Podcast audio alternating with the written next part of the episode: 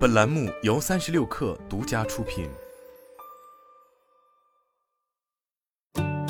本文来自界面新闻，作者武阳宇。网易云音乐旗下 K 歌 APP 音阶日前发布公告称，因业务发展的调整，音阶 APP 将于二零二二年九月三十日关闭，届时用户将无法进行登录和使用 APP。对此，网易云音乐回复界面新闻称，音阶 APP 将于九月三十日二十四时停止服务，相关功能在网易云音乐均可使用。音阶 APP 关闭基于平台整体商业目标考虑，为正常业务调整，不影响主站 K 歌相关服务。网易云音乐方面表示，K 歌业务是网易云音乐的常态运营业务，平台仍会持续探索音乐社交娱乐体验的创新，寻求更多商业化可能性。一名网易云音乐内部人士告诉界面新闻记者，音阶关闭的主要原因是规模做不起来，连着两个负责人都走了，但他并未透露音阶关闭前的具体日活数据。音阶是网易云音乐于二零二零年六月十六日正式推出的独立 K 歌平台。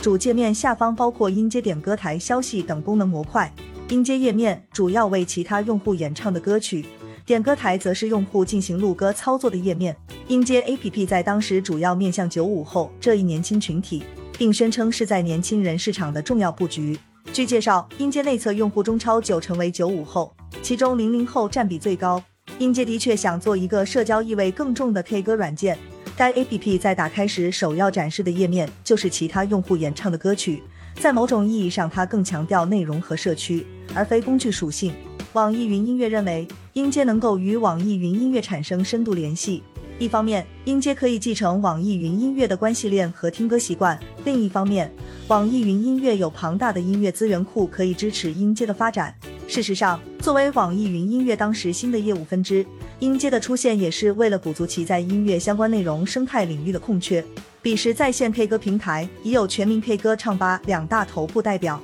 经过数年发展，该行业确实呈现出较好的增长趋势。据《中国在线 K 歌社交娱乐行业发展洞察白皮书》，在线 K 歌用户付费率从二零一四年的百分之三点四增长为二零一九年的百分之十五点三。二零一八年平均单个付费用户价值超过一百四十元，二零一九年底该数字达到一百六十一点五元。预计二零二一年中国在线 K 歌用户规模约为五点一亿人，渗透率约为百分之四十九点七。作为后来者，音阶并未在出发的头两年释放出太大的声量。在当时的产品发布会现场，音阶还曾宣布推出新生计划 Plus，在未来投入两亿资金和资源，三年内培养百位音乐新星。回头看，这个计划还未完整执行就已折戟。他当时主打的智能编曲工具一键 Remix 似乎也没有帮上太大忙。该功能是网易历时两年自主研发的智能编曲引擎，为用户提供自动混音功能，可以改变原有作品风格，